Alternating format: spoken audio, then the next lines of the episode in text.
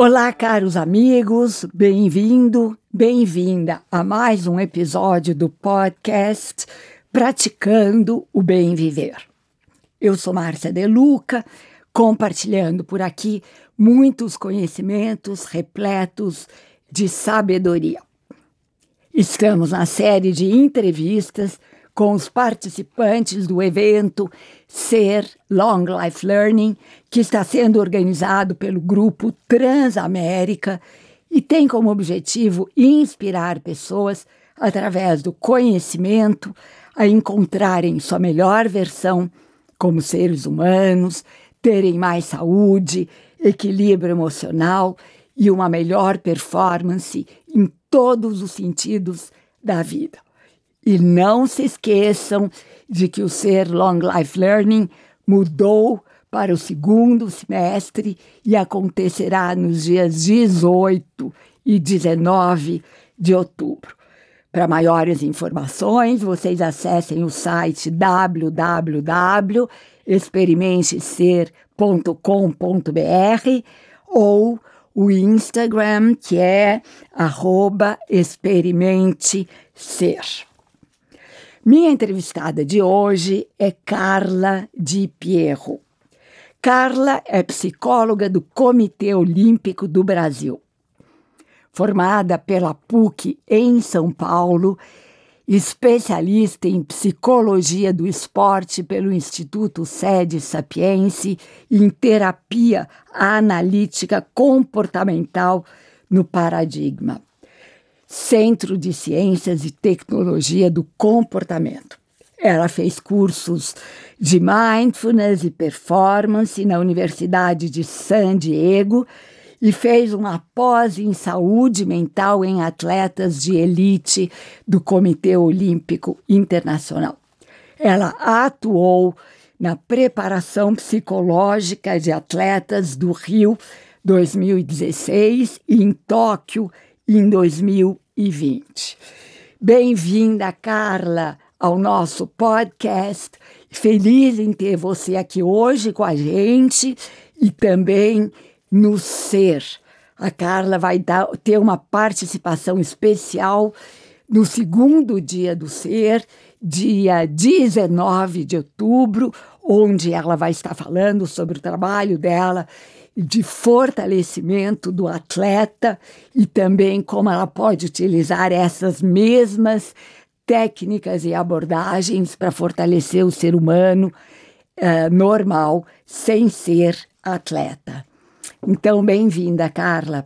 Oi, Márcia, tudo bem? Eu que agradeço o convite de estar aqui com você, de poder participar desse evento maravilhoso e, e, poder dividir um pouquinho da minha prática e da minha experiência com os atletas de alto rendimento, né, que buscam aí todas as suas quebras de recordes, mas que também são seres humanos, né? Então acho que a gente tem bastante para aprender com eles também. Você sabe, né, Carla, que antes de te conhecer, eu nem imaginava que os atletas precisassem de um trabalho como esse.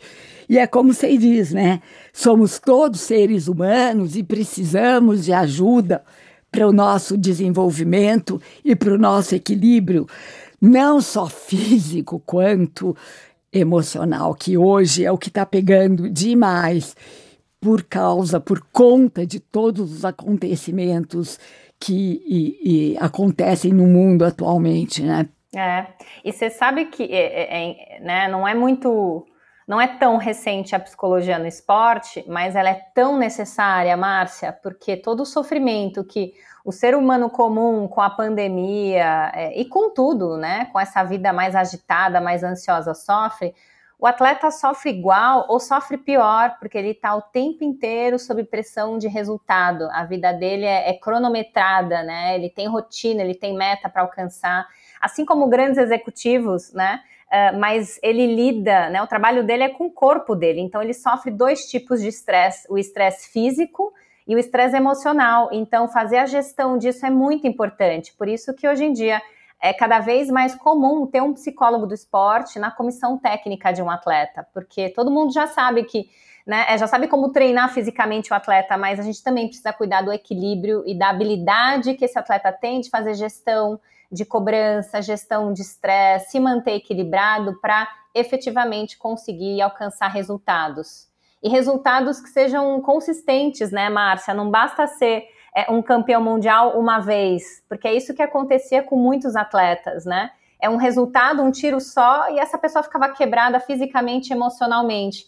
E hoje a gente está cuidando do atleta como pessoa. A gente olha para ele como alguém que tem dor, tem sofrimento e que merece atenção, cuidado é, e que não precisa estar tá atravessando o limite o tempo inteiro. Ele pode alcançar resultados com uma busca equilibrada por esses resultados, cuidando da saúde física e da saúde mental também. Pois é, Carla, você sabe que eu, eu nunca tinha parado para pensar como esses atletas são submetidos a um estresse, além de físico, emocional, né? É muito grande, Márcia. Se você se você entrasse numa Vila Olímpica, em, né, dentro de uns Jogos Olímpicos, você ia perceber assim, é o mundo inteiro está esperando para ver o resultado daquela pessoa que treinou durante quatro anos para aquele único momento, que às vezes dura alguns segundos. Então você imagina assim o peso, eles, eles respondem assim, a torcida inteira do país está ali, eles estão, né, a vida deles está em jogo de alguma forma, porque se eles ganham medalha, eles têm uma vida, se eles perdem é uma outra vida completamente diferente. Então eles estão sob estresse o tempo inteiro. E não é só no momento olímpico, né? É no dia a dia, no dia a dia do treino, é na cobrança é, é, do treinador, é na melhora do tempo, do recorde, ou né, na, na ganhar uma partida, isso tudo vai fazendo diferença emocionalmente em como essa pessoa vai se sentindo. Então, conta um pouquinho do seu trabalho. Como é o seu trabalho com eles, Carla? Então, como, como que a gente atua com a psicologia do esporte? Hoje em dia a gente tem muito mais espaço do que já teve antes, né? Acho que as Olimpíadas de Tóquio trouxeram uma questão super importante que é a saúde mental do atleta. Então, em primeiro lugar, o psicólogo, ele cuida para esse atleta estar tá saudável mentalmente. Ele vai identificar se esse atleta está ansioso, está com uma depressão, tem um transtorno alimentar instalado, porque se esse atleta tem algum desses, né, desses diagnósticos, ele está em sofrimento. Então, eu preciso primeiro cuidar dessa pessoa, preciso primeiro restabelecer ela emocionalmente para ela ter performance.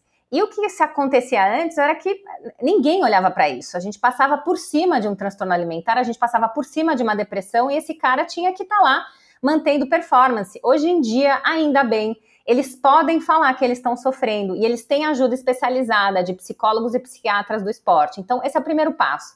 A gente cuidar da saúde mental desse atleta. Então, a primeira coisa que a gente faz quando trabalha com atleta é fazer um screening, né, de como que está a saúde mental dele. O segundo passo é entender quem é esse atleta, quais são os objetivos dele, que habilidades psicológicas ele tem, que habilidades psicológicas a modalidade dele exige, né? A modalidade exige resiliência, autocontrole, foco. Essa pessoa já tem todas essas competências ou ela precisa desenvolver? E aí, identificando o que ela precisa ou ele precisa desenvolver, a gente monta todo um plano de intervenção junto com a comissão técnica. Então, os treinadores dos atletas são meus grandes parceiros, eles são as pessoas que estão no dia a dia com o atleta. Os pais de atletas muitas vezes estão inseridos nesse trabalho, porque às vezes eles precisam de orientação. Né? Muitas vezes a maioria dos atletas são jovens, tem a participação da família de uma maneira muito é, importante. Então, eu também oriento pais de atleta, também oriento os, os, treinadores, trabalho em conjunto com os médicos do esporte, os fisioterapeutas quando esse atleta está lesionado, com a nutricionista quando a gente tem uma questão de perda de peso ou de um transtorno alimentar. Então, é um trabalho em equipe, Márcia. Trabalhar com esporte é saber trabalhar em time, né? É saber se comunicar bem e, e, e ter um objetivo muito claro, que além da saúde, em primeiro lugar, desse atleta, é conseguir juntar forças para esse atleta ter performance. Né? Então, é um trabalho em conjunto, que é um processo, né? Não é um encontro, dois encontros que a gente consegue isso. É um processo que a gente trabalha com todas essas pessoas da comissão, família, gestores do esporte, em busca de um objetivo que é a melhora da performance, alcançar os recordes, mas sempre lembrando que tem por trás uma pessoa que precisa ser olhada e cuidada com atenção e carinho. Você consegue compartilhar com a gente um, algum tipo do trabalho? O que, que é alguma coisa, assim, algum exemplo efetivo do que você faz com eles? Por exemplo, você ensina meditação para eles? Super! Essa é uma das primeiras coisas que eu ensino os atletas. Por quê? Hoje em dia, né, todo mundo já conhece como que é o treinamento. Agora, a gente já entendeu que o recovery, a recuperação do atleta é tão importante quanto o treinamento. É a partir do recovery físico e mental que esse atleta ganha performance.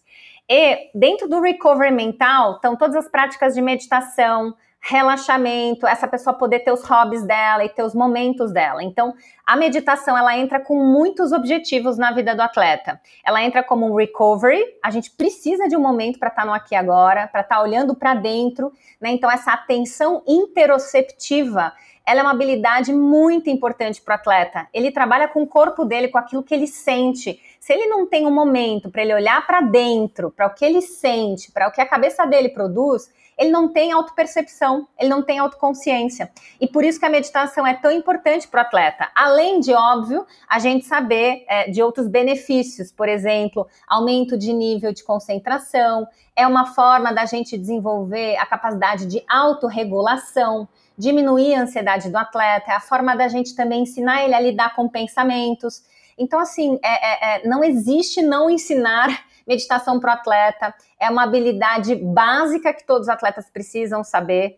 É, eu ensino todos os meus atletas a meditarem, né? É interessante, Márcia, que a gente fala muito né, sobre o mindfulness, né? E, e dentro do mindfulness, o John Kabat-Zinn, ele ensinou a gente que tem a prática formal e informal. A formal é realmente a gente escolher aquele momento calmo, tranquilo, para a gente prestar atenção numa âncora e a gente entrar em contato com aqui agora.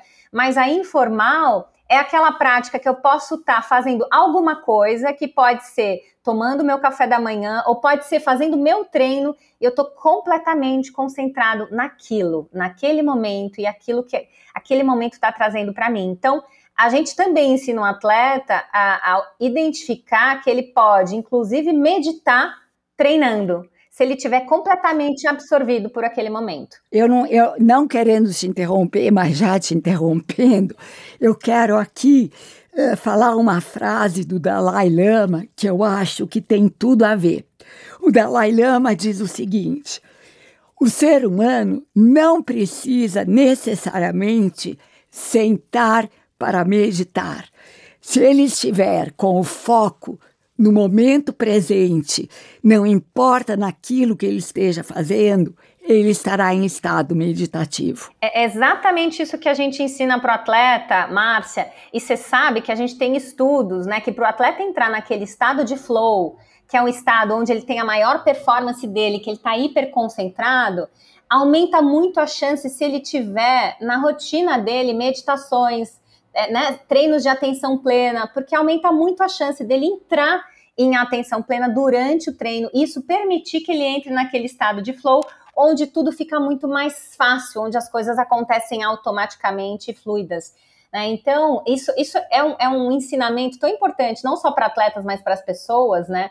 Que como é importante elas estarem no aqui e agora, a nossa cabeça ela tem uma, né, um jeito de funcionar, principalmente com todo o estímulo que a gente recebe hoje em dia, de estar tá sempre olhando para frente ou olhando para trás, né? E o treino de estar tá no momento presente é o mais importante, porque é, é esse único momento que eu controlo e posso mudar qualquer coisa. E na vida do atleta isso é tão importante, porque é aquilo que eu estava te contando das Olimpíadas, ele tem segundos ou poucos minutos para decidir a vida dele. Se ele não tiver presente nesse momento, vai escapar dele, né? Ele não vai poder atuar na, naquele momento que é o mais importante, que é o presente. Então, esse é um, um, né, um dos conhecimentos, uma das coisas que a gente primeiro ensina ao atleta, e muito do nosso trabalho é muito psicoeducativo, né? É, é ensinar mesmo técnicas, estratégias, contar para eles em que, de que forma eles vão ter a melhor performance e atingir o melhor funcionamento deles, entendendo que uma, uma das premissas é estar tá no aqui e agora. E para isso a gente pode né, conquistar treinando a meditação, treinando estar no aqui e agora durante os treinos, é, contemplando o momento presente.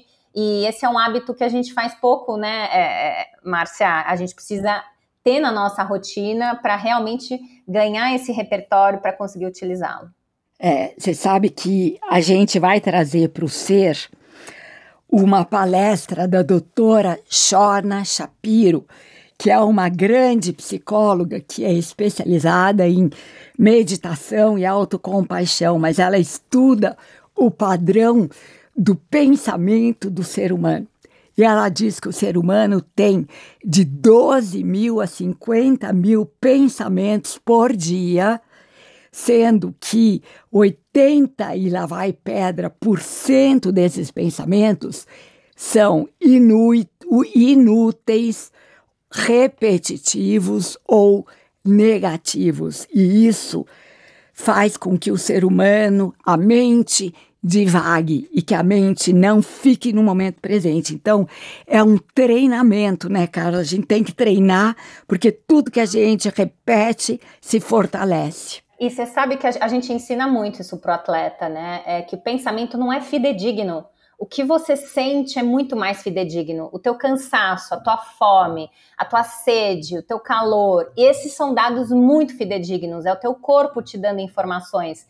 O pensamento pode aparecer absolutamente qualquer coisa. A nossa cabeça, ela, ela tá ali tentando proteger sempre a gente do que pode vir a acontecer. E muitas vezes ela, ela, né, ela exagera, ela hiper funciona de uma forma que a gente tem que ser capaz de olhar para esse funcionamento, se afastar dele, olhar em perspectiva e falar: tá tudo bem, né? Calma com tudo isso aí. Posso parar e pensar um pouquinho, posso parar e, e meditar. Eu faço, eu dou muito essa dica para os atletas. Sentiu que o pensamento está muito acelerado, você começou a ficar angustiado e, e você não está conseguindo controlar, faz uma pausa de cinco minutos, medita cinco minutos para a gente te autorregular de novo. Né? Então, é, isso é muito importante ensinar para os atletas, porque quem não, né, não tem esse conhecimento é, é tomado pelo pensamento e acaba sendo controlado por essa, esse, essa enxurrada né, é, é, é de pensamentos que nem sempre estão ali para para ajudar. que mais, Carla? Fala alguma outra técnica que você ensina e que você vai estar tá compartilhando no ser também. Você falou sobre autocompaixão, né? É, a gente também trabalha muito, muito com autocompaixão. É, é uma ciência, né? Para quem não sabe. E o que a gente tem ensinado para os atletas é que, em primeiro lugar, eles precisam estar tá cuidando deles. E se eles têm uma, uma, uma voz interna autocompassiva, né, eles conseguem ser o melhor amigo deles mesmos, né? Geralmente, internamente, os atletas são muito perfeccionistas, eles brigam com eles mesmos, eles têm autofalas do tipo, você não podia ter errado isso, como você foi burro. Então, essas autofalas negativas, elas só tiram a autoconfiança, tiram o foco do atleta. Então, a gente vai contando para eles que eles vão precisar olhar para a autocompaixão, que eles vão precisar ser o melhor amigo deles, que eles vão precisar desenvolver autofalas né, que ajudem ao invés de atrapalhar e tirar a autoconfiança. Então, é, é, e a partir disso a gente vai contando que tá tudo bem ele entrar em contato com vulnerabilidade, que a ansiedade vai ser algo que vai participar da vida dele e faz parte do atleta, que ela não é só negativa, ela também pode ativar esse atleta, mas que sentir medo, sentir ansiedade, se sentir triste, tudo isso é possível, é legítimo. Porque o que, que acontece? As pessoas idealizam né, o atleta como um herói que aguenta absolutamente tudo, que não chora, que não desiste. Isso não é verdade, Márcia. E a partir dessa narrativa, a gente construiu pessoas que sofreram muito e não pediram ajuda. A gente tem casos de atletas, e muitos casos, inclusive a gente tem é, é, é, questões de saúde mental graves dentro do esporte, como depressão, suicídio, transtornos de ansiedade, por conta desses atletas não se permitirem pedir ajuda e mostrar essa vulnerabilidade. Então a gente fala muito sobre esse autocuidado, sobre essa autocompaixão, sobre aceitação né, de momentos difíceis é, e desenvolvimento de, de, de, tolerância né, aos momentos difíceis. É, é, isso que mais a gente trabalha. Né? Não, não existe o um mundo perfeito, não existe a nossa cabeça sem pensamento negativo, mas a gente vai precisar lidar com essas situações e enfrentar com muita coragem, né? Aqui entra, aqui entra a positividade tóxica, né? Que as pessoas têm que estar tá bem, têm que estar tá feliz, não pode ter problema, isso não tem nada a ver. E os indianos nos ensinam que hum, o ser humano tem uma dualidade, é o bem, o mal, a luz, a sombra, e que são dois lados de uma mesma moeda que se complementam. Exatamente. Não, não, existe essa vida com um lado da moeda só, né? Então, o atleta vai precisar reconhecer isso, enfrentar os momentos difíceis, se fortalecer nos momentos difíceis para enfrentar a, a, né, as situações que vierem pela frente. A gente trabalha muito com o enfrentar a incerteza. Ninguém sabe qual vai ser o resultado final. Né? Ele, ele pode se sentir seguro porque ele treinou, porque ele fez a parte dele, mas na verdade, na hora de competir, você está ali, né, correndo muitos riscos e é preciso desenvolver essa capacidade de enfrentamento de incerteza, de lidar com o risco, né? Então, é, sofrer, ter dificuldades, enfrentar problemas é, é oportunidade para a gente ganhar resiliência. Eu falo muito isso para os meus atletas. O treino tá difícil, maravilha. É nesse treino que você vai ganhar resiliência. O treino fácil que, que você aprendeu, né? O que, que você desenvolveu quando você alcançou com tanta facilidade? Então, a gente, a gente trabalha muito com a resiliência, é, com o desenvolvimento desse repertório a partir dos momentos difíceis que todos eles passam, dentro e fora do esporte, né? A vida pessoal deles também vai ter dificuldade, eles vão poder crescer com tudo isso mas é, é, é, muito gratificante, Márcia. Eu sou uma apaixonada por esporte, por psicologia. Meu propósito é poder participar da vida deles e, e, e, agregar, né, e ajudar de alguma forma. E eu fico muito feliz com, né, com, com poder ajudar de alguma forma todos os atletas que eu acompanho. Imagino. que mais, Carla? Conta mais, que eu acho, eu fico assim encantada com o seu trabalho. Olha, eu, uh, é, é, interessante, né? O esporte ele é, um, um né, é, é uma vitrine, né? De força, de sucesso e tudo mais. Uh, o que tem por trás, a gente sabe, na verdade, é uma vida duríssima, né? O atleta tem altos e baixos, né? Para eles chegarem ali no topo, né? Numa medalha olímpica, é muita relação, tem muitos momentos de insegurança. Essa, essa ideia de que o atleta é totalmente seguro é, é uma farsa, todos eles têm dúvida, e a diferença é como cada um lida com essa dúvida, o quanto que né, aceitar que tá tudo bem duvidar um pouco, mas saber que você fez o teu trabalho também é super é, é, é maduro e importante, né? E, e, a gente tem várias áreas de, de, atendimento. Então, assim, a gente trabalha no desenvolvimento de habilidades dos atletas, a gente recupera os atletas que estão passando por problemas de saúde mental, é, os atletas que passam por lesão, por exemplo, quando eles têm que ser afastados do esporte ou aposentados por lesão, geralmente precisam de acompanhamento também, porque é um momento de muita vulnerabilidade emocional. Né? Inclusive, acabei de dar uma entrevista para o Globo falando sobre isso, né? Porque parece que o Tom Brady, que tinha se aposentado, voltou para a NFL. E aí ele me perguntava, Carla, por que, que essas pessoas fazem isso? Por que, que eles aposentam e desaposentam? E eu estava explicando que o atleta ele cria uma identidade tão forte em ser atleta que é, a aposentadoria para eles é um luto, é uma morte, eles não sabem mais quem eles são, eles não sabem mais o que fazer, eles perdem todas as recompensas. Então, assim, é um momento muito de muito conflito e sofrimento. Fora a, fora a perda de endorfina, né? Exatamente, tem tudo isso. Né? O esporte tem, e, e tem uma endorfina e tem assim uma ativação, adrenalina, Márcia, assim, é, foi muito interessante estar nos Jogos do, de Tóquio, porque era uma sensação, e olha que eu não sou atleta ali, hein? É uma sensação de adrenar, de estar tá adrenada o tempo inteiro. É aquela sensação de, sabe, de vitória, de prazer, de êxtase, que, é, vamos lá, tem o seu, né, a sua questão de, de dependência, né? Sob efeito disso, a gente quer mais eu quero mais essa sensação de bem-estar, eu quero mais essa sensação de vitória. É, e quando você sai desse cenário, você perde isso. Você perde a oportunidade de sentir isso novamente e de você ser reconhecido por todas as pessoas. Então, assim, a aprovação social é algo muito importante para as pessoas e muito importante para os atletas que viveram, né? E sentiram isso a vida inteira. Então, você imagina quando você vai para a sombra, quando você sai de cena né? Além de perder adrenalina, as endorfinas, você, você passa a ser alguém comum. E eles não são comuns, né? Eles estão no noticiário, eles estão em cima do pódio. Então, é realmente muito difícil esse momento para os atletas. E, e com acompanhamento, eles passam melhor e com uma uma programação dessa transição de carreira, eles também têm uma maior tranquilidade é, e efetividade nessa aposentadoria. Muito interessante. E respiração, Carla? Ah, essa, essa é, é, Se meditação é importante, eu te diria que respiração é a primeira coisa que a gente trabalha. e por quê? Porque é através da respiração que a gente ajuda o atleta a se autorregular. Né? Então, a meditação ajuda o atleta a ficar no momento presente, ajuda o atleta a lidar com pensamentos, mas é a respiração que ajuda o atleta a controlar batimento cardíaco, a controlar ativação fisiológica. E isso é super importante, aquilo que eu te contei, né? Então, assim, o atleta precisa saber ter autoconsciência, saber o que o corpo dele está trazendo de sinais e, ao mesmo tempo, ter a capacidade de controlar como esse corpo se comporta.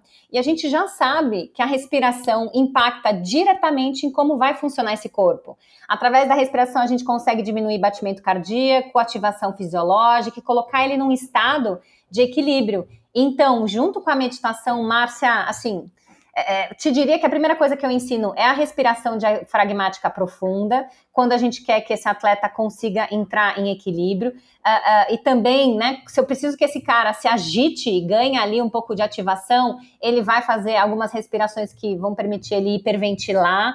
Então, é, é essas são duas ferramentas básicas que a gente ensina para o atleta. Tanto a respiração quanto à meditação. E veja, a respiração ele pode usar dentro, dentro do jogo dele. Né? Então, os tenistas, a gente ensina os tenistas a terem rotinas de saque, de recepção, é, usando a respiração. Porque nos 25 segundos que ele tem para se preparar para abrir o ponto de novo, ele pode reorganizar o corpo dele e a mente dele, só através da respiração. Então, são, são práticas que a gente usa com vários atletas, no golfe, a mesma coisa né? Tem alguns esportes que a gente usa a respiração, por exemplo, na natação, na hora do balizamento, antes dele competir, porque durante a competição ele está usando a respiração para né, ter performance, mas ela é assim fundamental. Assim, tem duas técnicas básicas que a gente ensina aos atletas é como respirar a seu favor para você ou se equilibrar ou se ativar, dependendo do que você precisa, e como utilizar a meditação a favor e incluir na rotina da vida, como um recovery, é, um mental recovery, né? É, e participar ali da, das práticas que ele tem na, na, rotina de atleta. Isso é maravilhoso. O cara, você sabe que você já ouviu falar do Heart Math Institute? Não, me conta sobre ele. Vou te contar e você vai amar e tenho certeza que você vai se interessar em usar essa técnica também. Uh, nós vamos oferecer no Ser Long Life Learning uma palestra com o Dr. Rowling McCatry, que é um dos diretores do Heart Math Institute, quer dizer, o Instituto da Matemática do Coração. E eles comprovaram através de pesquisas, o trabalho deles é fazer pesquisa, como a performance dos seres humanos melhoram através da coerência dos batimentos cardíacos em uníssono com o cérebro, em, em ligados com o cérebro.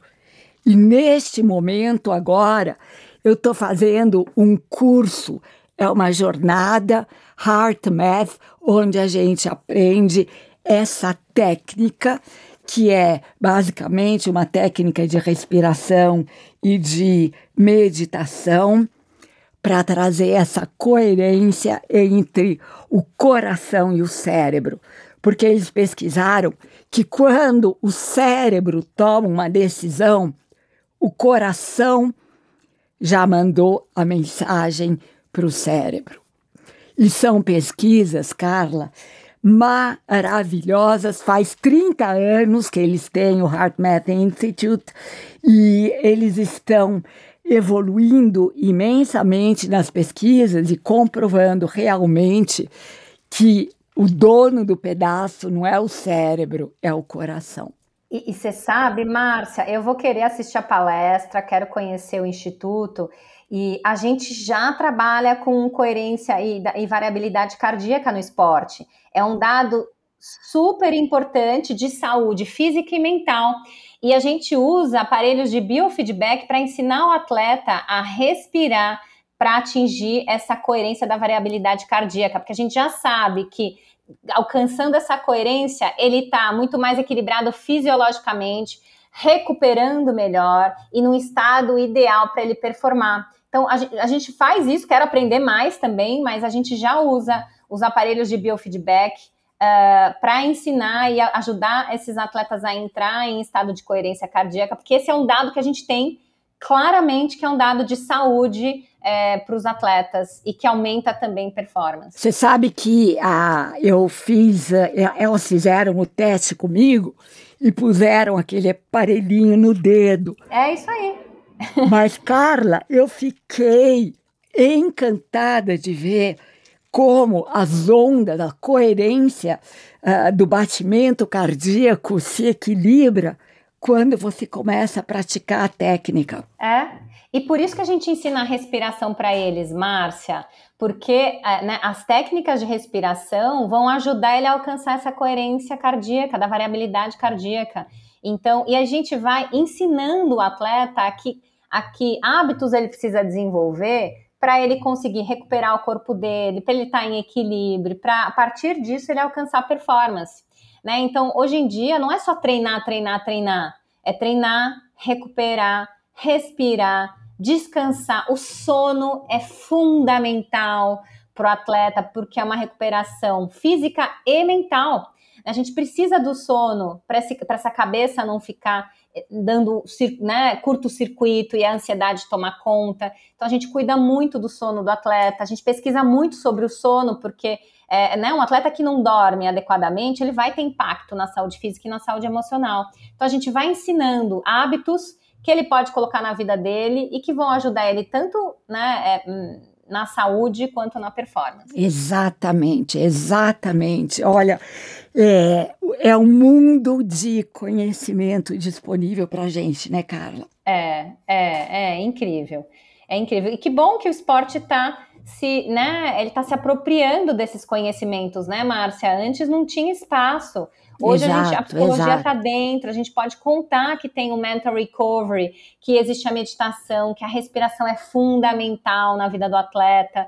Então, isso é, é, muito bacana e melhor ainda é ver os atletas se beneficiando, os treinadores querendo a participação do psicólogo na equipe. Isso é muito bacana. Eu fico realmente muito, muito satisfeita e feliz. Isso mesmo, Carla. Olha, eu admiro imensamente o seu trabalho. Eu vou te passar o contato das meninas do Heart Math Institute aqui no Brasil para você aprofundar a sua técnica com o seu trabalho, com essa técnica também que é maravilhosa. Ah, que legal, eu quero muito. Então, Carla, agradeço imensamente o pessoal.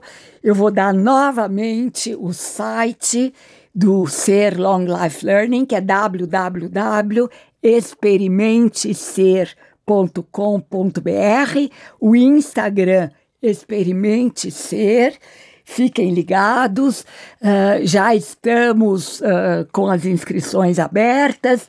As pessoas que seguem a Carla vão ter 20% de desconto com o cupom de desconto que ela, como palestrante, tem o direito.